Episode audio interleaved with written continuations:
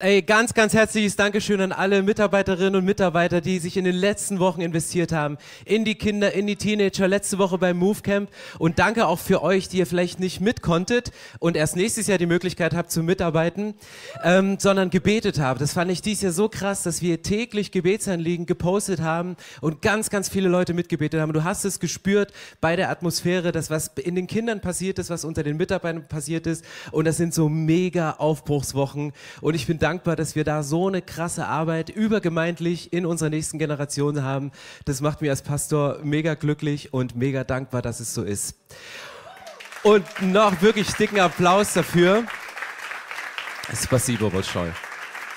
Hey, viele von euch gearbeitet. Ich fand es wirklich richtig, richtig cool.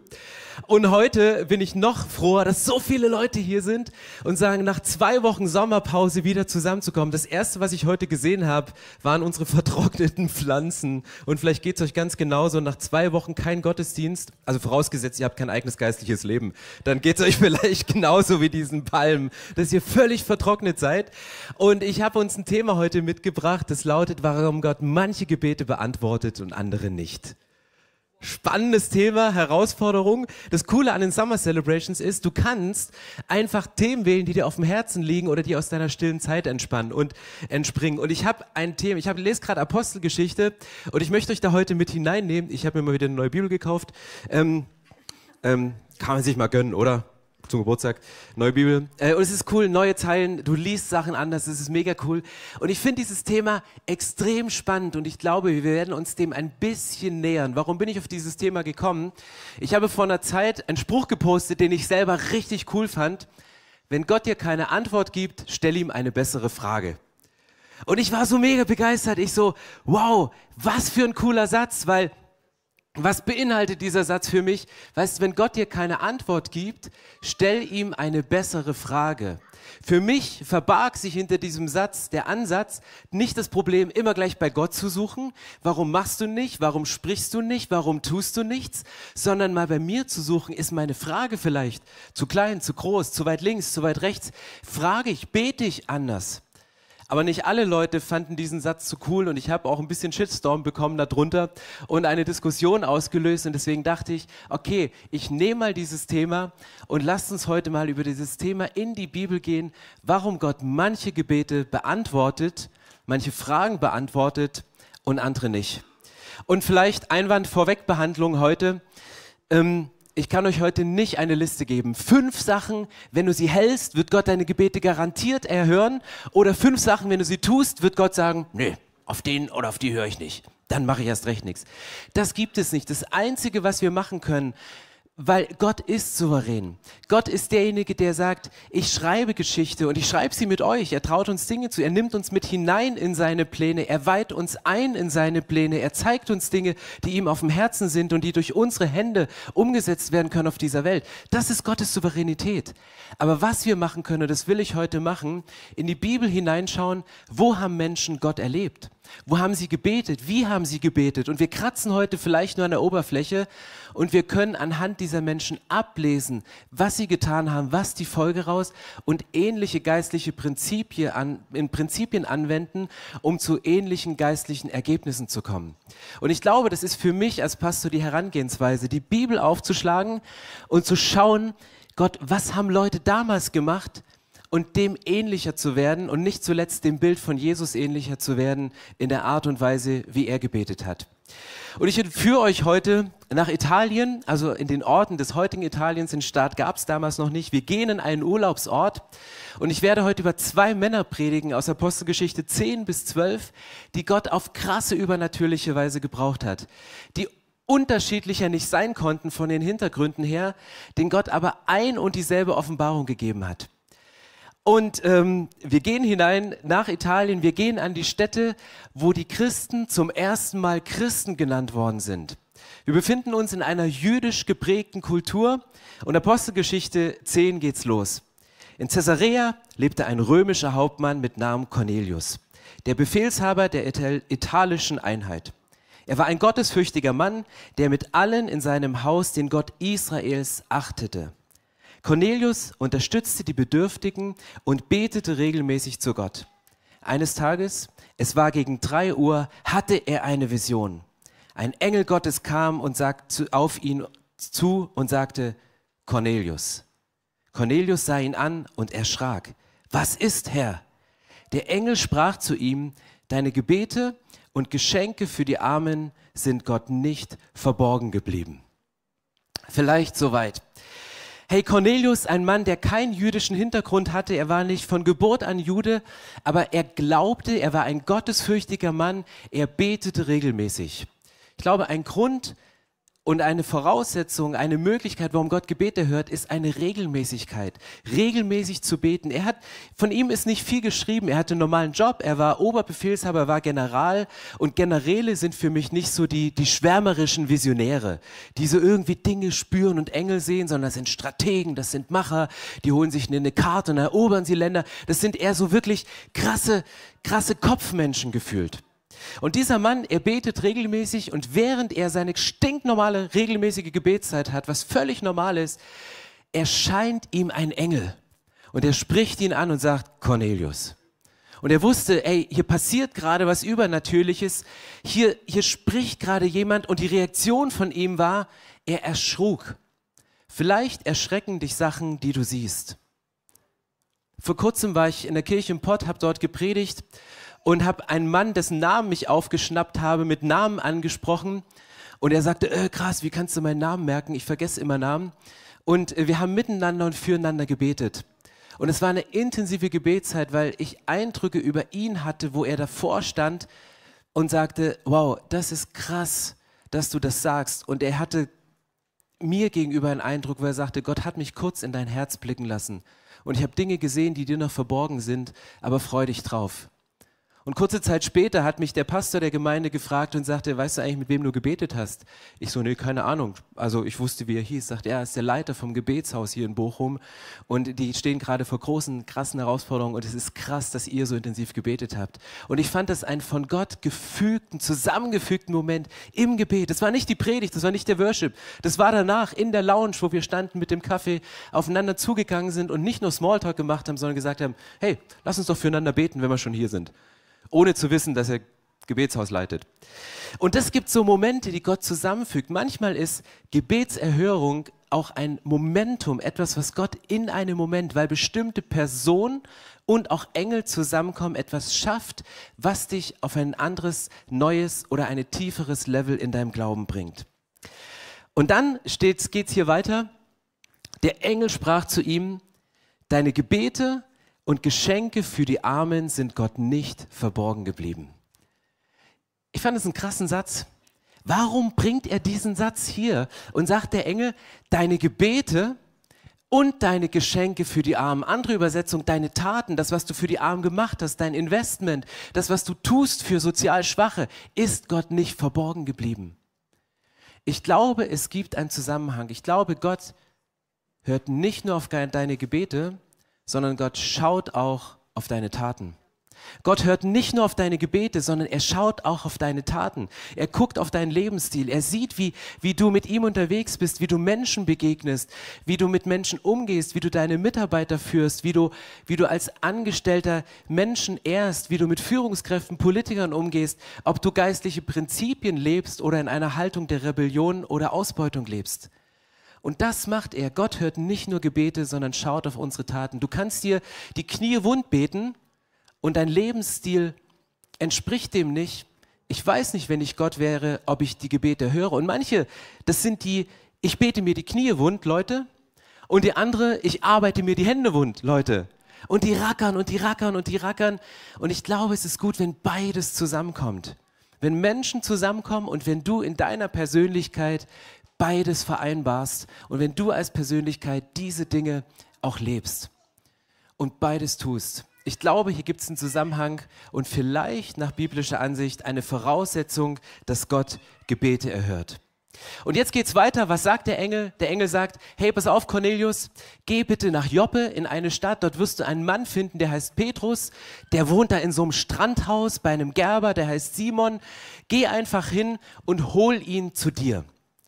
Und das passiert, er schickt sofort Leute los und während er Cornelius, der Hauptmann, seine Gesandtschaft losschickt nach Joppe in diese andere Stadt, an dem nächsten Tag, anderer Ort, andere Stelle, ähnliches Szenario. Petrus, so sagt die Bibel, geht der Gewohnheit nach, geht der Gewohnheit nach, auf das Dach seines Hauses, um zu beten. Das heißt, Petrus, er sitzt am Dach des Hauses und er betet. Und dann, ich liebe die Bibel und diese Nebensätze in der Bibel, da steht, während man Mittagessen für ihn kochte. Und er, man, und er hatte Hunger, steht auch mit drin. Stell dir vor, du hast Hunger Du sollst beten, du darfst beten, bist auf dem Dach des Hauses, wo, wo steigt der schöne Gyros, äh, was auch immer, äh, Aubergine, gebratene Geruch, wo, wo steigt der hoch? Der steigt natürlich hoch und der ist in deiner Nase. Und er betet und, und, und hat seine regelmäßige Gebetszeit und, und kämpft gegen diesen Hunger, kämpft gegen diese Gerüche. Und auf einmal bekommt Petrus eine Vision von Gott, dass ein Tuch vom Himmel herabgelassen wird die vier Enden sind zusammengebunden und als Petrus genauer in dieses Bild hineinschaut, sieht er auf einmal allerlei unreines Getier. Und dann ist die Reaktion von Petrus, dass er sagt, hey Gott, ich bin Jude, ich halte die Reinheitsgebote. Ich habe noch nie unreines Getier gegessen. Ich weiß, dass man nicht zu Heiden gehen darf. Ich weiß, dass man nicht in Häuser gehen darf, wo die Menschen keine Juden sind, weil man sich verunreinigt. Ich habe mich noch nie verunreinigt. Deswegen weg damit. Und dann sagt Gott, hey lieber Petrus, was ich für rein erklärt habe, erkläre du nicht für unrein, weil Gott hat ihm den Auftrag gegeben, nimm und iss. Und stell dir vor, du sitzt da, du hast Hunger, Du weißt, ich könnte zugreifen und trotzdem seinen geistlichen Prinzipien treu zu bleiben, trotzdem zu sagen, nein, ich mache das nicht. Das ist genauso, als wenn du Lust auf Sex hast und deine Frau ist nicht zu Hause. Greifst du dann zu, weil sich die Gelegenheit ergibt? Petrus in der ersten Linie sagt, nein, hier ist eine Grenze. Das ist eine Grenze, die gehe ich nicht ein. Ich, ich werde nicht von diesem unreinen Getier essen, weil ich es nicht tue. Und Gott muss in dieser Geschichte, lest es mal nach, es lohnt sich, Apostelgeschichte 10 bis 12, Gott muss es dreimal sagen und muss Petrus sagen, hey, pass auf, hier beginnt ein neues Kapitel der Kirchengeschichte. Gott sagt, ich bin nicht nur gekommen, um für die Juden da zu sein, sondern ich möchte dich als Petrus senden in ein neues Kapitel, in eine neue Epoche. Ich sende dich zu den Juden, wo du bisher gesagt hast, ich betrete ihr Haus nicht, um mich nicht zu verunreinigen, um sie mit dem Evangelium äh, zu konfrontieren und ihnen das Evangelium weiterzugeben. Zwei Personen, unterschiedlich wie sie nicht sein können. Ein straighter Theologe, der Petrus, der sagt, ich halte an diesen Prinzipien fest dem gibt Gott diese Offenbarung von dem unreinen Getier, was auf dieser Decke herabgelassen wird. Und zeitgleich schickt Gott von einem anderen Ende der Welt Männer los, die diesem Petrus begegnen in diesem Moment. Und hier kommen Menschen zusammen, ein göttliches Ereignis. Und Petrus kommt runter. Und wie geht es dann weiter in der Geschichte?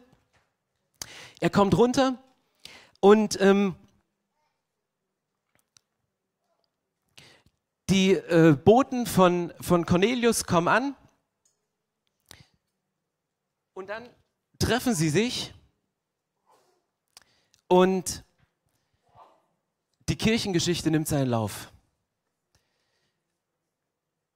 Wenn du dann die Bibel weiterliest, gibt es, ich muss kurz spicken, Apostelgeschichte 12, Vers 5,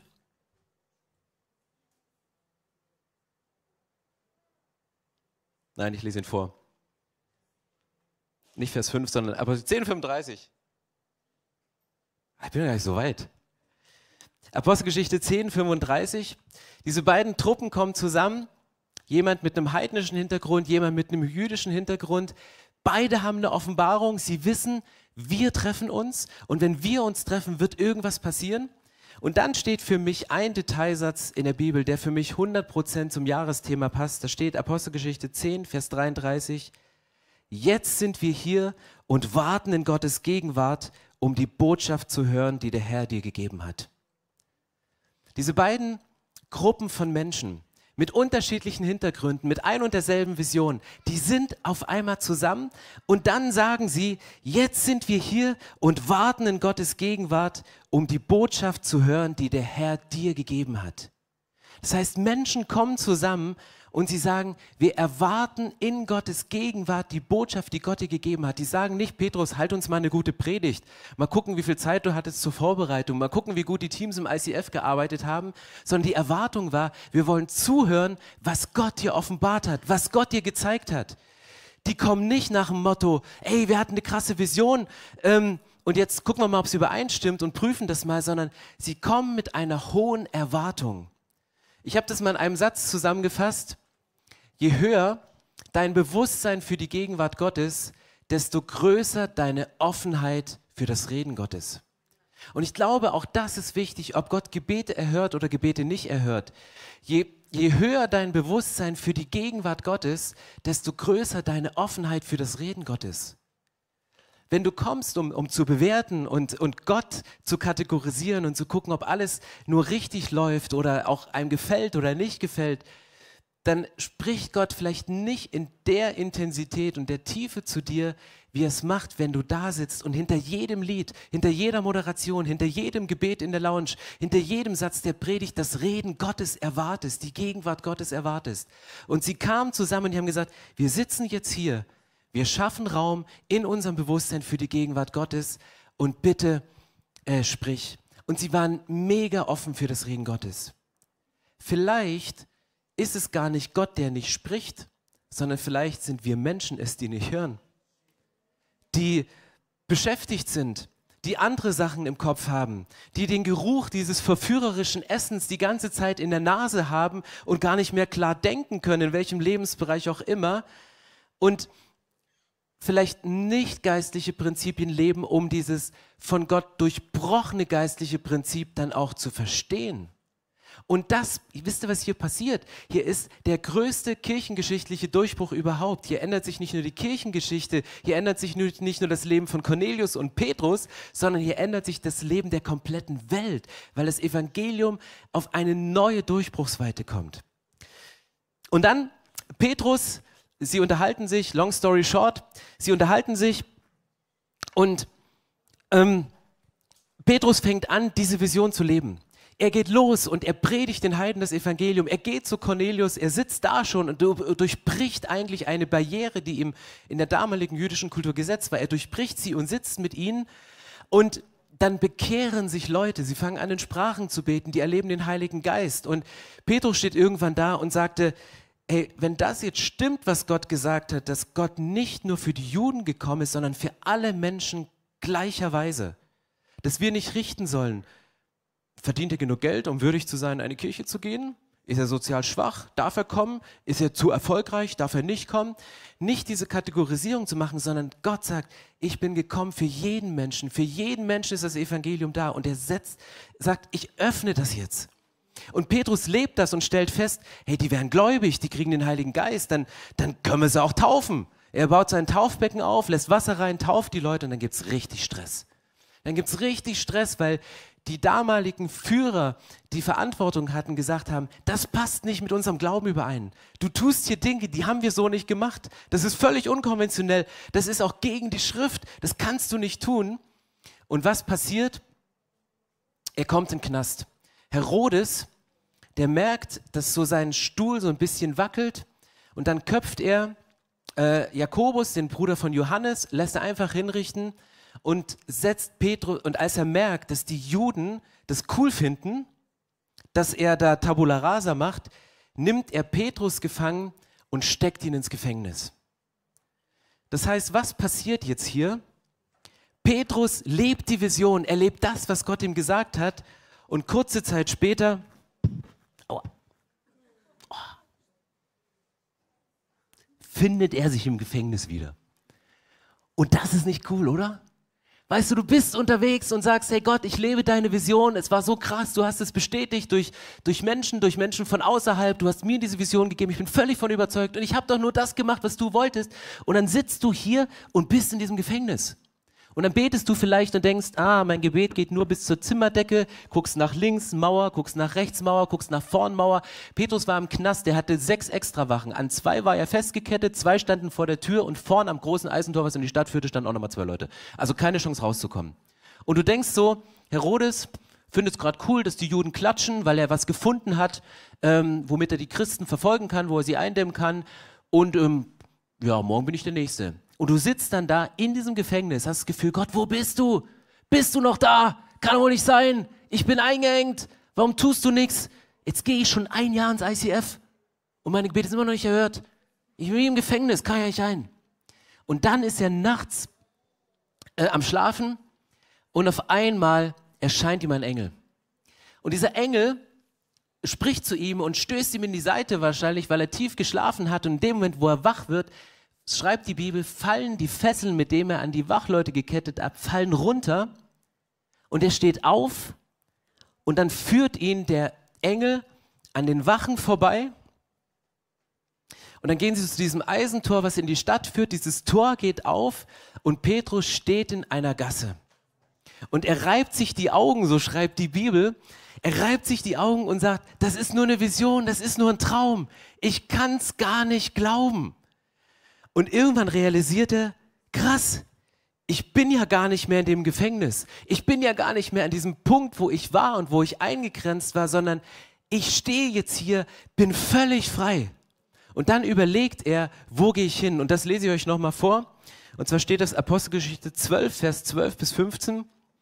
Ähm, was macht Petrus in diesem Moment? Da begriff Petrus, was geschehen war es ist wirklich wahr, sagte er. Der Herr hat seinen Engel gesandt, mich vor Herodes gerettet und vor dem, was die Juden mit mir vorhatten. Er überlegte und ging dann zum Haus von Maria, der Mutter von Johannes Markus. Dort waren viele Menschen zusammengekommen, um zu beten. Er klopfte an die Tür im Hofeingang und eine Dienerin mit Namen Rode kam, um zu öffnen. Als sie die Stimme erkannte, war sie so durcheinander vor Freude, dass sie, ohne die Tür zu öffnen, wieder zu den anderen zurücklief. Petrus steht vor der Tür, rief sie. Du bist von Sinn, meinten die anderen. Und als sie darauf beharrte, kam sie zu dem Schluss, es muss wohl ein Engel sein. Ich finde so eine, und dann geht's weiter, Petrus klopft da einfach weiter, er hatte keine Chance. Also er kommt dahin, er steht, was passiert? paar Verse vor, ihr müsst die Bibel lesen oder im Bible-Track anmelden, dann lest ihr die Bibel genauso wie ich und eure Fantasie wird angeregt. Bisschen vorsteht, dass die ganze Gemeinde Jerusalem hat sich versammelt, um für Petrus zu beten.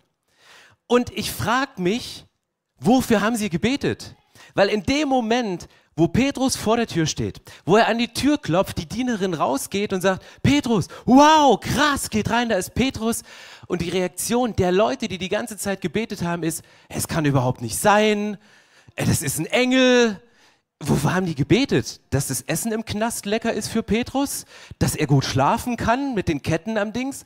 Oder haben sie wirklich für Befreiung gebetet? Das heißt, hier ist eine ganze Gemeinde, die beten und glauben gar nicht, dass Gott das Gebet erhört. Warum erhört Gott manche Gebete und andere wiederum nicht? Kann es sein, dass wir manchmal Dinge beten, für die wir gar nicht glauben in dem Moment? Just asking. Ich stelle nur Fragen heute. Und ich glaube, das hängt zusammen. Und Petrus klopft weiter. Lasst mich rein, lasst mich rein. Und für mich ist das ein ganz, ganz krasser Moment. Zu sagen, wenn ich bete, und das ist für mich die Herausforderung heute, wenn ich bete, möchte ich glauben. Wenn wir als Kirche beten, dann lasst uns für die Dinge beten, die wir glauben und uns zusammentun im Glauben und nicht nur für bessere Lebensumstände beten in den Begrenzungen, die wir haben, sondern um Befreiung bitten von Menschen, damit Gott sie befreit. Und deswegen, wenn es darum geht, warum Gott manche Gebete erhört und manche nicht, wir können die Bibel lesen, wir können, können Dinge ableiten. Und ja, übe weiterhin gute geistliche Gewohnheiten. Und wenn du geistliche Gewohnheiten hast, dann kann Gott dir außergewöhnliche Gebetserhörung schenken. Weil gute geistliche Gewohnheiten, das ist das, was du findest. Es steht, Petrus ging in der Gewohnheit, regelmäßig zu beten auf das Dach des Hauses. Bei Cornelius steht es nicht, aber es ist eine Uhrzeit angegeben und ich schließe daraus, dass die Uhrzeit darauf hinführt, dass hinzielt, dass er regelmäßig gebetet hat, weil es ihm dazugehört. Und vielleicht ist das regelmäßige Gebet von dir eine Voraussetzung, dass Gott Gebete erhört. was krass ist, die haben beide nicht für diese Vision gebetet. Das heißt, Gott erhört auch Gebete, für die du gar nicht gebetet hast. Kommt auch noch erschwerend hinzu bei diesem ganzen Thema. Die haben für regelmäßige Sachen gebetet, sie haben ihr geistliches Leben gepflegt, sie haben die Gewohnheit, die Beziehung mit Jesus gepflegt und mitten in diese gewöhnliche Gewohnheit passiert diese außergewöhnliche Offenbarung. Und das ist ein Satz, den könnt ihr euch gerne mitnehmen, dass Gott dieses Außergewöhnliche tut, wenn wir gewöhnliche geistliche Prinzipien einfach leben. Und mitten hinein ändert Gott die komplette Kirchengeschichte. Zwei Menschen mit völlig unterschiedlichen Hintergründen mit ein und derselben Vision. Und ich glaube, das Wichtigste, wenn es um Gebet geht, ist Beziehungspflege. Es ist Beziehung mit Jesus zu pflegen. Und deswegen reden wir in dieser Kirche jeden Sonntag über einen sogenannten Jesus-Moment wieder anzudocken. Ich weiß nicht, wie es dir ging in den letzten Wochen, ob du gesagt hast, hey, mein Sommer war voll, weil ich habe bei dem Soul und bei dem Move erlebt, wie Kids ihr Leben Jesus gegeben und dann hast du dich heimlich auch nochmal bekehrt, weil du dachtest, ich bin ja Mitarbeiter, ich muss ja mit dem Jesus noch intensiver unterwegs sein. Ob es so Auffrischungsmomente kam oder ob du dein Glauben über Bord geworfen hast oder du Schiffbruch erlangt hast mit deinem Glauben. Vielleicht wurde über dich gerichtet in deinem Leben, weil du Sachen anders gemacht hast, obwohl sie Gott dir gesagt hat. Und Menschen haben dich in eine Begrenzung, in, dein, in, ein, in eine Enge geschickt. Und du bist wie in einem Gefängnis, wo du hinkommst und hast das Gefühl, Gott erhört diese deine Gebete nicht. In der Metaebene über diesen drei Kapiteln Apostelgeschichte 10 bis 12 Petrus hat das gelebt, was Gott ihm aufs Herz gelegt hat. Und er traf auf Widerstände. Leute haben ihn gerichtet, weil, Ding, weil er Dinge anders gemacht hat, als sie es kannten aus ihrer Tradition heraus. Und ich glaube, dass ein Punkt, das sich gegenseitig richten, sich gegenseitig den Glauben absprechen und nicht gegenseitig den Glauben zusprechen, auch ein großer Hinderungsgrund ist, für, damit Gott, weil Gott Gebete nicht erhört. Vielleicht sind unwirksame Gebete auch die Folge von gegenseitigem, du machst Dinge anders, du glaubst Dinge anders, du denkst Dinge anders, du lebst anders, dass wir wie verschlossen sind vor dem Reden Gottes. Ich will nicht sagen, dass Gott nicht redet, sondern dass wir uns verschließen dabei. Und ich habe einen Satz gelesen, weil wir jeden Sonntag über diesen Jesus-Moment bei uns sprechen und sagen, hey Gott hat eine Riesenliebe für dich. Das ist ein großes Herz, was über deinem Leben steht. Und ja, es gibt Dinge, wo wir links und rechts vom Weg ab abfallen und, und Dinge falsch machen, die nicht im Plan von Gott sind. Und wir uns versündigen und das Ziel verfehlen. Und dann kommt das Kreuz und Jesus sagt, ich stelle alles wieder her. Ich führe dich zurück in eine Beziehung zu Jesus. Ob du gerade ein krasses Gebetsleben hast oder völlig trocken bist. Ich führe dich zurück und ich nehme alles ans Kreuz und ich nehme dich mit dem Symbol des Ankers in eine Ewigkeit mit hinein. Was hier passiert in diesen Gebeten ist, die Engel kommen aus der Ewigkeit von Gott und sprechen die Ewigkeitsperspektive in diese menschliche Perspektive herein und das verändert die Kirchengeschichte. Und ich habe die Woche noch einen Satz gelesen, ähm, in dem Zusammenhang Johannes 5, Vers 21. Der Vorteil der Bibel ist, die Jesus-Worte sind alle rot markiert und ich habe es nochmal gelb unterstrichen. Und ich habe diesen Satz gelesen und dachte, was für ein krass cooler Satz, dass der in der Bibel steht, den ich auch ein bisschen missverstanden hatte, steht. Und der Vater richtet niemanden, sondern das Gericht hat er ganz in die Hände seines Sohnes gegeben. Wir sprechen landläufig immer darüber, dass Gott ist der Richter. Du wirst einmal vor dem Richterstuhl Gottes stehen. Und was steht hier? Und ich habe dann nachgeschlagen, es steht an so vielen Stellen, dass der Vater das Gericht in die Hände des Sohnes gegeben hat. Und ja, es wird diesen Moment geben, wo wir in der Ewigkeit stehen, wo wir vor Gott dem Vater stehen, nachdem wir auf dieser Erde gestorben sind und wo Gericht gesprochen wird über das, was wir getan haben, wie wir Haushalterschaft gelebt haben, wie wir mit unseren Gaben umgegangen sind, wie wir Schuld toleriert oder nicht toleriert haben, wie wir Vergebung und Heilung in Anspruch genommen haben. All diese Themen kommen auf den Tisch. Und dann wird es zu einem Gericht kommen. Und ganz ehrlich, als ich diesen Satz gelesen habe die Woche, ich bin richtig froh geworden, dass Gott der Vater das Gericht in die Hände von Jesus übergeben hat. Warum? Ich kann mir keinen gerechteren Richter vorstellen als Jesus. Warum kann ich mir keinen gerechteren Richter vorstellen als Jesus? Weil Jesus an diesem Kreuz gestorben ist. Und die Bibel sagt, dass Jesus alle Schuld auf sich genommen hat, dass er alles durchlitten hat. Das heißt, das, worüber Jesus richten wird über dein Leben, in deinem Leben, was du getan hast, was andere dir angetan haben, hat Jesus durchfühlt, hat Jesus durch, durchlitten. Den Schmerz hat er auf sich gespürt.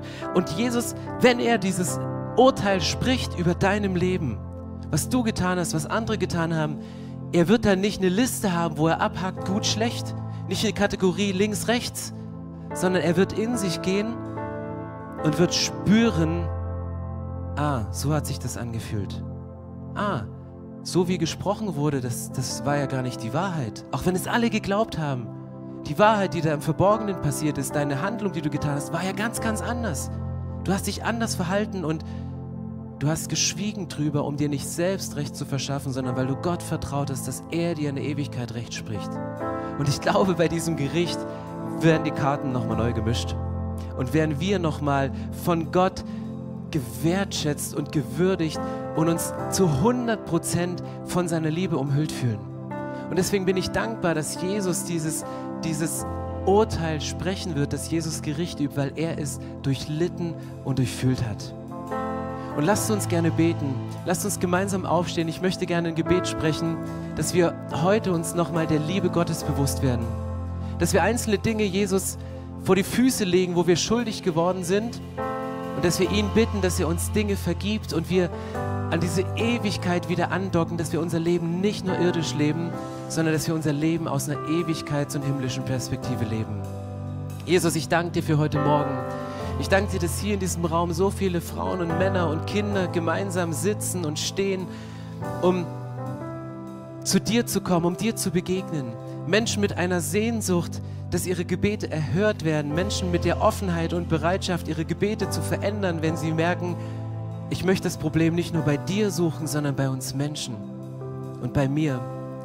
Ich danke dir, Jesus, für diese Geschichte in der Bibel, dass du nicht stehen geblieben bist und gesagt hast, hey, ich bin gekommen und bin nur für eine gewisse Völkergruppe gestorben, sondern dass du dieses Angebot für alle Menschen machst. Und ich danke dir, dass jeder, der hier in diesem Raum jetzt steht, dass du ihn um, umhüllst mit deiner Liebe, dass du sagst, ich, ich schütte es über dir aus, auch wenn du gerade Liebe nicht spürst, ich gieße sie nochmal aus über dich, dass du aufgefüllt bist mit diesem Liebestank. Und umhüllt und aufgefüllt von innen und außen mit dieser Liebe, Gott, wollen wir Schuld anschauen. Schuld, die wir anderen angetan haben, wo wir das Ziel verfehlt haben, wo wir gesündigt haben, wo Menschen gesündigt haben und wir die Folgen und die Schmerzen davon tragen müssen. Und wir nehmen all das und wir legen es vor dein Kreuz. Wir legen es vor dein Kreuz im vollen Bewusstsein, dass du dafür gestorben bist und dass du einmal das Gericht üben wirst in voller Gerechtigkeit, in voller Empathie, mit absolutem Mitleid, mit, mit absoluter Größe, um zu sagen, ich weiß, wie es dir ging, ich weiß, wie es sich angefühlt und du wirst Gericht üben und du wirst gerecht sein für uns. Und ich danke dir, dass wir dadurch, wenn wir jetzt die Entscheidung für dich treffen, dich um Vergebung von unserer Schuld bitten, dich um Heilung für unsere Verletzung bitten und dein, dein Tod am Kreuz annehmen für uns, dass wir jetzt diesen Zugriff auf die Ewigkeit haben. Und ich bete für Frauen und Männer, die sagen, ich wünsche mir, dass meine Gebete nicht nur bis zur Zimmerdecke gehen, die sich Gewohnheiten aneignen und regelmäßig auf das Dach ihres Hauses steigen, dass du ihnen hilfst, Versuchung zu widerstehen, sondern dass sie innig mit dir drin sind und dass sie in dem Moment, wo sie gegen Versuchung kämpfen und nach Nähe und Geborgenheit zu dir suchen, dass sie dann von dir Offenbarung bekommen und du ihnen Dinge zeigst, für die sie noch nicht mehr gebetet haben. Gott, ich bete, dass wir offen sind für dein Reden und uns nicht verschließen. Und wir wollen uns jetzt aufmachen in dieser Worship-Zeit für deine Presence, für deine Gegenwart. Und sprich du weiter in der Zeit des Worships. Mach unsere Herzen weit und sehe du dort deine Gedanken in uns hinein. In deinem Namen, Jesus. Amen. So schön, dass du dich von zu Hause oder unterwegs dazugeschaltet hast, um eine unserer Predigten zu hören. Wir haben dafür gebetet, dass dein Glaube gestärkt wird, dass du neue Hoffnung bekommst und dass deine Liebe erneuert wird. Und wenn das passiert ist durch diese Predigt, dann abonnier doch den Kanal, teile ihn mit deinen Freunden und werde Teil dieser Kirche. Und wenn du sagst, darüber hinaus möchte ich diese Kirche gerne im Gebet und finanziell unterstützen, dann teilst du mit uns einen Traum. Und wir haben einen Traum, dass diese Botschaft von Gottes Liebe und von dem Glauben an ihn nicht nur hier in Berlin bleibt, sondern über die Grenzen der Stadt, über die Grenzen des Landes weit hinausgeht. Dann machst du das mit deinen Gebeten, mit deiner Spende möglich. Vielen, vielen Dank, dass du Teil dieser Kirche bist und lass uns gemeinsam kooperieren, um das Reich Gottes hier in Deutschland zu bauen.